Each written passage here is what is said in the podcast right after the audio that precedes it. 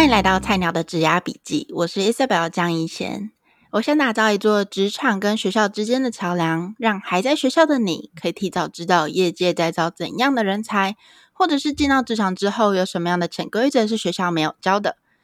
其实今天分享的内容绝对不会在学校听到，律师也不会跟你说。但是我们来到美国之后才听到，原来有这么多种方法可以留在美国啊！其实根本就不用花什么几百万来读个硕士，用学生签证留下来工作这种。那今天呢，我就邀请到一个旅居美国多年的朋友，来跟我们匿名分享一下那些大家在传，但是没有人证实的一百种留在美国的方法。因为这个是匿名嘛，那当然就不会请他自我介绍。那先问一下 X 先生。想请问你有听过什么样的方法可以留在美国呢？嗨，我是 X 先生，我还是自我介绍一下。嗯，就是在我身边，我觉得比较最贴近我的话，就是我叔叔。然后他是用投资签证的方法留在这边。那投资签证呢，它不是投资移民，它不能让你移民过来。可是它相对投资移民就是便宜蛮多，它只要十万块美金。然后你在这边买一个 business。然后你就可以过来，这个签证办很快。我叔叔他从办到拿到这个签证就花了一个礼拜而已。那这个投资签证是需要付十万块吗？还是不用？呃，应该是说，因为你要先买一个企业，你要买一个 business 在这边，所以你才需要花这十万块。嗯、然后你要去经营它，所以你的身份其实就是经营管理者。哦，对，但是你的家人也可以跟着一起过来。哦，是哦。嗯哎，那所以你要维持这个签证，就是持续的经营这个东西，然后不要让这个公司倒闭，这样就可以了吗？只要这个公司不倒，你就可以留在这边。哦，哇，很好。有规定，你一定要请呃多少的外呃多少的美国籍的人在这边工作。嗯，那还有规定说只能带多少家人吗？呃，没有哎，可是就是直系，像你的妻子或者是你的先生，然后你的孩子，这样会或者爸爸妈妈比较容易。嗯，了解，所以就不能带你这样，因为你不是他直系。不行。OK OK，那其实大家如果有十万块的话，怎么不直接去读个硕士？为什么还要做 business？因为你读硕士，你可能好，你读这两年，你花了大概五万块美金，好，一百五十万嘛。读书，嗯，如果读那种名校，NYU 可能更贵。那你读完之后，也不能保证你留在这边，因为不是说来这边读书，你就可以留在这边工作，也要看你有没有。嗯对，没错。如果有听过前几集 podcast 的话，应该知道有感受到在美国找工作好像真的不太容易。哎，那你除了就是听过这个投资签证以外，你还有听过什么样的方法呢？呃，我有听过，那就是我身边，我之前念社区大学，然后我自己身边有朋友，他在校内，他就在图书馆工作，嗯、因为校内工作是完全合法的。然后拿了 SSN，因为你校内工作嘛，嗯、然后就可以开始。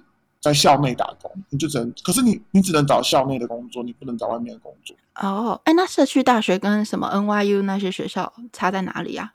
社区大学，我觉得台湾可能就是对社区大学不是很了解，以为像是那种你知道我们社区中的给老人家要进去的大学。啊、对。但是美国其实有很多人，就是真的非常非常多人都是先读社区大学，因为它很便宜。嗯。它如果你是国际学生好了，你。一个学期可能也就才五六千块美金哦，这么便宜？对，很便宜。然后它是小班制的，它人又少，嗯、老师又比较轻松。所以，如果你刚来美国，你想去念名校，但是你觉得你还没办法这么念到那边，你要念大学啦，想念名校，你可以先读两年社区大学，然后转转过去，嗯、其实更好转，因为你在那边你的 GPA 会很高。OK OK，会很高。给大家一个概念，就是如果你是读公立的大学。可能是一万块的美金一个学期。那刚刚 X 先生说到，社区大学是六千块，然后一般大学是一万块。那如果你也读到那种常春藤名校的话，可能是两万块，就是私立学校是两万块以上，所以大概是六千、一万、两万这样子的区间。对，但社区大学它就没有硕士，所以如果你要读硕士的话，你可能不能读社区大学。但这边也没有规定说你一定要直接读硕士，你可以再读一次大学。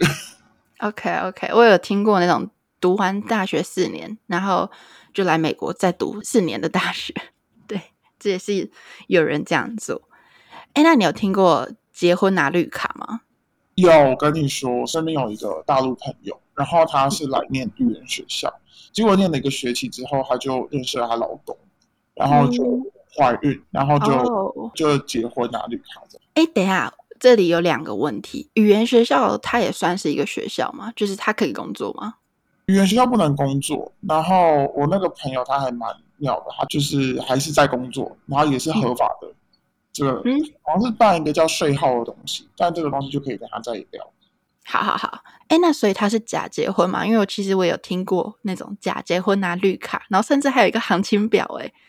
哦，他不是啦，因为他就是读语言学校，然后认识了她老公。但语言学校好像这也是一个办法，因为语言学校的价钱还蛮低的，就是一千一千多美金四个月。然后假结婚的话，我也有听过，就是。假结婚的话，好像行情价好像是六到十万，就是在外面，然后就有分很多。如果你是在国外好了，你不在美国境内，他可能要飞过去跟你拍照，然后你在美国境内可能就会便宜一点，然后你们还要真的住在一起什么什么的。对，其实好像会会被考说，例如睡觉的时候他睡哪一边，然后或者说。他用的牙刷是什么颜色？就是这么低调，就是要考验说你们到底有没有一起生活。对啊，可是这件事情就是怎么讲？好像就有听说移民官一看就看得出来你们是不是假结婚。真假的？对，我觉得也有可能啊，因为其实我自己在中央车站那边，我看到很多乞丐，他们就那个标，那个拿着一个板板，然后上面写说 “Marry for food”，他可以为了。生活，只要你养他，他愿意跟你结婚。这种，那要是你跟一个乞丐结婚的话，那个可能你知道，你们打扮风格啊，或者是整个那个，就整个人的那个气场都不太一样。欸、可能乞丐乞丐价钱可能会低一点，因为他只要我觉得他只要食物，你只要给他食物就好。不过乞丐有点味道。不会叫他洗澡，你都给他食物，人叫他洗澡就好了。的意思，但是我觉得乞丐有点味道，所以我可能会好。反正假结婚这个行情价是六万到十万这样。然后我还听过蛮多的，像是大陆的话，就是台湾不行嘛，可是大陆应该还有其他国家可以。然后有一个叫政治庇护的东西，我是有很多、哦、呃，在这边拿绿卡的大陆同学，他们都是用政治庇护过来的，就是。大陆不是有一胎化吗？嗯，对。呃，如果你生了两胎，又是女儿，一直生不到儿子的话，反正就是要罚钱。所以他们就申请个政治庇护，然后过来。哦，原来这样也可以哦。我刚刚原本是想说，可能是什么，例如新疆啊、西藏啊，然后他们在在那个国家，然后被迫害，然后北韩那样嘛，就其实没有，就只是他们生的比较多胎。哦，原来这样就可以哦。对。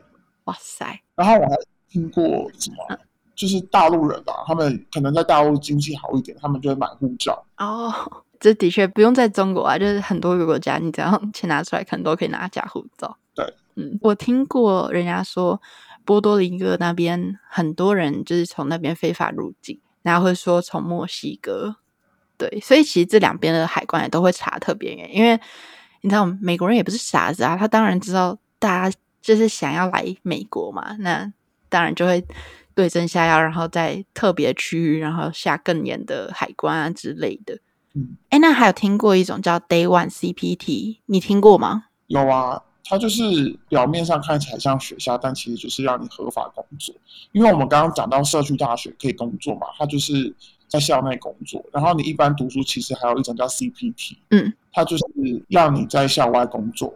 然后你要上学，嗯，那硕士的话呢，是可以全职在外面工作。你只要上学第一天，然后，呃，上线上课或者交作业，你就可以全职的在外面工作。嗯，那如果是学士的话，像你如果是读大学，有些人他也想要用 Day One CPT，就要看学校。有些学校他会规定你只能最后一个学期才可以使用。嗯，然后这种学校的话，他就会规定说，哦，你一进去也可以用了，但是你只作二十个小时，嗯，因为你是学士。哦，嗯，我觉得这个跟我读纽约大学不一样，就是我以学生身份工作的一个签证叫 CPT 嘛，那这东西可能只能有一个学期，但这个时间是以每个学校不同。然后我也有听过一些公立大学，他们是可以用一年，就是 depends，但是这个学校。Day One CPT 这种学校，它是从你第一天进到这个学校就可以使用，然后就用到你毕业这样子。对，嗯，其实我觉得美国就是一个很注重人身自由的国家，所以它的法律其实定得很松散，然后有很多的灰色地带，所以才会有这么多留下来的一个方法吧。对啊，我觉得在这边的话，好像蛮多人就是都会是没有身份，然后或者是没办法合法工作，但他们还是在工作啊。可是他们是怎么留下来工作呢？我其实不太懂哎，因为我以为要有工作签证，然后你才会有那个 SSN，然后才能工作。那如果他们都没有这些东西的话，要怎么办？呃，其实你还蛮多办法，像如果你在那种呃老墨嘛，或是中国人，或者是可能韩国人或日本人好了，嗯、那些亚洲地方很多的人，他们都会打黑工。嗯，所以打黑工的话，就是给现金，这样他们就不用报税。然后另外一个办法是，他们还是可以报税。就是我身边有蛮多朋友，他们没办法工作，嗯、但他们有在报税。嗯，然后也可以工作。那个报税是不用 SSN 吗？啊、呃，报税的话，我觉得这个地方会比较复杂一点。就是美国它是规定你要社会安全码，你才可以工作嘛。对对，然后你要这个社会安全码，就是你必须要合法的工作的签证，才会申，你才能申请到这个社会安全码。但其实我记得在我以前在读书的时候，我就听说，然后我自己也有做，我要报税，就是连留学生也要报税。那时候我就交这个报税表格，嗯，给政府。然后我没有收入，但是我要报税。所以其实每一个人都要报税，只要你在美国。那这个报税码呢，就是给没有 SSN 的人用，它叫 TIN Number，就 T I N。对。然后你只要没有 SSN，你就去申请一个这个报税码，你就跟那个很简单，你只要去上网填一填，然后寄寄东西就可以申请到了，你就可以开始报税。所以你去小公司什么的话，他就是会跟你说，哎，那你可以报税吗？他们其实只会问你可不可以报税，像你去餐馆或者是你去小地方啦，然后你就说你可以报税，嗯、他们要合法的报税嘛，嗯，只要可以报税就好，他不会管你可不可以留在这里。可是如果他报税的话，那他以后办什么，例例如 H1B 啊、绿卡这些的，他会不会就查到说，哦，你怎么会在那一段没有工作签证的时候工作，然后有这样的收入？然后就找你麻烦了？不会，因为我之前就身边就有朋友是这样子，然后我就觉得，哎、嗯，为什么可以这样子？我就问他说，那他哦，就是我在读语言学校，然后嫁给大陆老公的那个人啊，他后面在工作，嗯、然后他就说不会，因为我上网查了一下，那我也不确定是不是真的，就是国税局跟你的办绿卡跟移民局，他们两个系统是没有连在一起。哦，真假的？移民局的人不会去查你的报税记录，嗯、可是你要提交你的报税记录，对你来讲才呃比较容易移民进去。就像你在办绿卡的时候，最后一个阶段，他会要你说我的留在这边的记录跟你的报税记录。嗯，所以有人就说，反而你有好好报税，对你的移民还是有帮助。所以意思是说，只要有好好报税，他们就不会找你麻烦，这样吗？对，因为你要这样想啊，就是我是国税局的人，我只是要你的税而已，我没有要你其他东西。你如果不合法，但你有缴钱给我，你有好好做好，那就让你过。嗯，那你是不是合法，大家不关我的事情，那是移民局在管的。哦，这个，但是如果你不好好报税，被他抓到，他就会去找你。嗯，可是你刚刚说到，例如办绿卡，好了，到最后你还是要缴这些税务的资料，那他不会问说，哎，你为什么那段时间有税务状况吗？嗯，不会啊，有很多原因啊，我可能在 Amazon 卖东西啊，我可能在。哦，买股票这种也也算。对啊，就是其实你在 Amazon 卖东西，你做代购，你卖回台湾，你只要在美国的期间，你有一点收入，其实你都要报税。嗯嗯，反而报税对你申请绿卡还是有帮助的。嗯、就是对，所以这就是一个很，我觉得这是一个非常灰色地带的东西。嗯，他们要你好好报税，但是他们又不用你有身份，你有你没有身份，你可以好好，你也要好好报税。OK。然后我之前呃。前一阵子有听说，就是如果你在美国是没有身份的人，就是你是像我们是有身份，工作签证、学生签证、好旅游签证，嗯、这个都是有身份的。没有身份就是像那些偷渡过来的，对，是没有。他们就是买了一个假护照在这边，所以他们其实没有身份。然后呢，这种人的话，他们如果有报税，然后呢报的呃号码没有很高，表示他们是低收入嘛，政府还会给他们额外的奖励。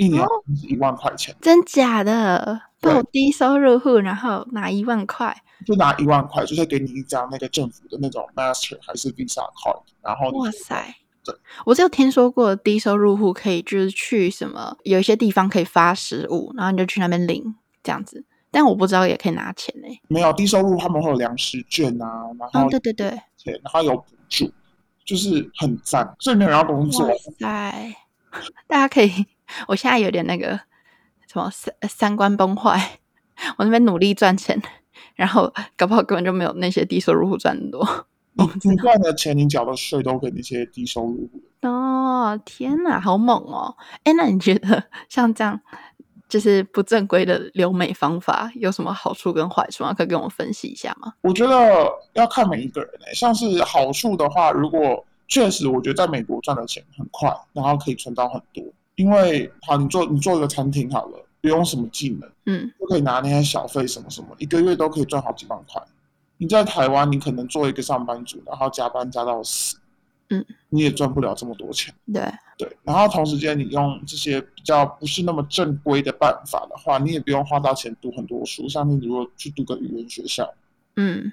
或者是如果你就偷渡过来，对对，但就是前提是要你来这边的目的是为了赚钱，而不是为了求一个学历或者进什么大公司，因为嗯，这样子你也不可能进什么大公司啦。嗯，因为大公司的规定比较严格吧，他甚至会什么 background check，就是看你以前到底在哪里工作，然后那些工作的公司有没有帮你背书说哦，对你有这个什，你有这个经验什么什么的，就会查比较严格啦。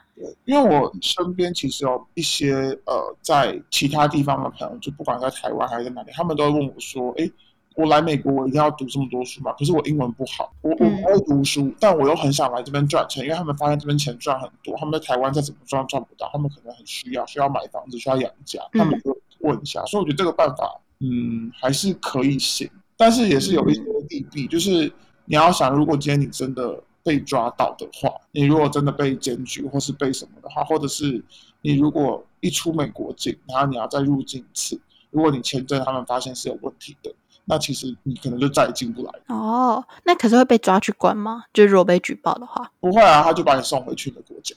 哦，所以最严重就是遣返回国这样子。你又不在这边杀人放火，你没有报税，你会被抓去关。可是我很多美国电影不就是什么逃漏税被抓到关吗？新闻也是这样演的啊。对。好好报税，你可以非法留在这，但你要好好报税。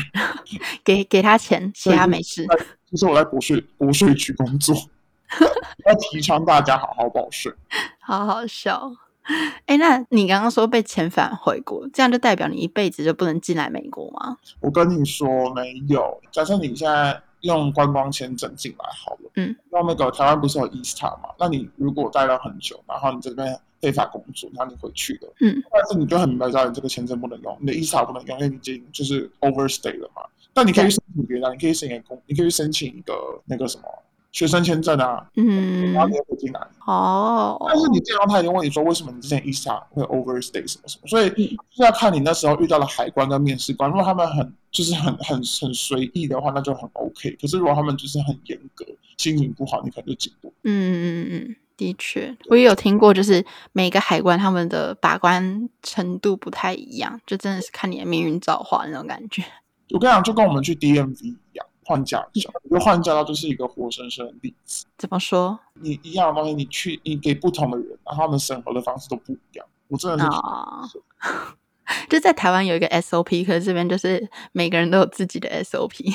对，每个人都有自己的想法，然后你去不同 DMV 去怎样都不行，然后邮局寄东西也是啊，嗯，我这样寄东西回国就回去，嗯、然后我就遇到了一个老黑，然后他是老黑，他就说我这个什么哪里不对哪里不对，不给我寄，然后我就想说好，因为我不能得，我跟我来美国最怕得罪就是 USPS 跟 DMV 的人，对，因为他们只要一不爽。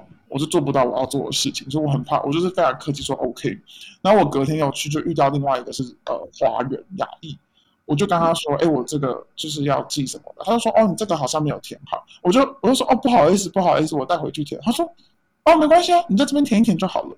嗯，不一样哎、欸，很好讲话这样子。对，我觉得真的是看人。嗯，哎，那我听过这样子没身份的人，最好是不要生病或者出什么意外去看医生，因为如果没有买保险的话，医疗费用会非常高。我跟你，那你有听过这个说法吗？我有听过，但是其实因为我觉得大家对呃医疗这一块没有很了解，然后我自己知道的是没有身份的人也可以买医疗保险哦，是哦，对他们也可以买医疗保险。然后呃，但我知道六十五岁以上老人不行了，但是我知道六十五岁以下，如果你是没有身份，你有身份一定可以买。然后你如果是没有身份的话，其实你也可以买。要怎么买啊？就去保险公司，刚刚说你没有身份啊，但是你想 你想要买保险，然后保险公司也不会就是去举报你那样，不会啊，因为你你就是需要保险啊，然后就这样就可以啦。对，哦，就很神奇哦。呃，怎么讲？其实我不知道它里面到底怎么运作，但是我知道保险公司帮你办保险，他们是有业绩可以拿的，嗯，所以他们就会帮你办，然后用什么里面的底条真的要保险公司的人才知道，我不太清楚。但是我是有听说很多没有身份人也是可以买保险。然后你直接去保险公司，那路上不是有很多吗？你可以去找华人的，你就说、嗯、哦，那我想要办医疗保险。了解，那可以考驾照、买车、租车这种的吗？可以、啊，因为都是需要身份，都是需要给他证件的啊。可以，像是在嗯纽约州、纽泽西，然后我记得加州，反正我记得美国十五个州，你没有身份，你是完全没有身份那种人，你还是可以考驾照。嗯，真假？为什么啊？呃，反正在二零一五年的时候，那个人口普查就是说，在美国有一千一百万个人，他们在美国是无身份的，他们就是那种默默黑在这边的人。哎，一千一百万台湾也是两千三百万人，家一半人在台湾都没有身份，然后躲在这里。嗯，然后他们就会很怕这些人，这些人就是不可能全部都是在像纽约这么方便的地方，也不可能就是在一定有交通运输工具，他们可能都要自己开车，所以他们还是去搞一台车来开。对，那如果这些没有身份的人，他们没有驾照，他们又得开车。就是其实这是一件很危险的事情，因为没有一个人去帮他们检视说他们到底会不会开车，他们知不知道这些法律规定？嗯，所以那个时候就开始让这些没有身份的人可以考驾照，因为他们必须去保护这些有身份的人。哦，就怕肇事逃逸找不到这个车主是谁这样子吗？对，他们怕找不到这个人，所以他们还是要。哦、所以我觉得，我觉得就是他们已经这一千一百万人，你不可能就是每天安排一百架飞机把他们载走。要再去拿，他们也回不了。就是你想，他们可能也回不了他们原本的国家。对，所以他们就又遣返回来。就是这是一个很大的工程，那就还不如就这样子。哇塞，这真的好神奇哦！我没有想过说美国原来让黑工留下来的原因有这么多层的思考。对啊，可是你要这样想啊，因为美国反正就是一个非常非常大的殖民国家，嗯，所以，嗯、呃。就一开始大家没有管那么严，在好几年前、好几百年前的时候，大家就是这样过来，也没有身份或者是什么，就他们其实已经算是美国人了。嗯，但是美国人对于美国人的，就是他们就觉得哦，我要是美国人，我才是美国人。你懂我的意思吗？嗯，像你这样美国护照，然后你是黑人，你是亚裔，你是黄种人，他们也觉得你是外来人。哦，他们就是那种优越主义那种感觉。切，哇，我我现在还在震惊当中。好，其实今天分享这么多，不是要鼓励大家钻法律漏洞，而是要告诉大家，很多事情不是听别人说，你要自己去查。那其实你真的自己去查，做了功课之后，才会发现说，哦，原来来美国打拼的方法有百百种，不是只有大家看到那样子留学啊，然后找工作，觉得那就是唯一的道路。嗯，我今天要分享这些东西，其实也不是为了要鼓励大家，就是找做一些，它不是合法，但还不是违法的事情。就我只是觉得有些人他们可能真的就只是想来美国赚一个钱，然后他就走了，他也没有要干嘛，我就觉得也可以分享一下，没关系啦。对，非常谢谢 X 先生这样子跟我跨时区的分享。那如果你今天听完之后，你也想要匿名分享你听到的另外一些故事的话，也欢迎到我的 IG 找我，看你是想要变音成。唐老鸭或是变形金刚，我都可以，我都可以请我的呃 Podcast 剪辑师帮助你。好啦，那我们就谢谢 X 先生的分享，我们下次见啦，拜拜，拜。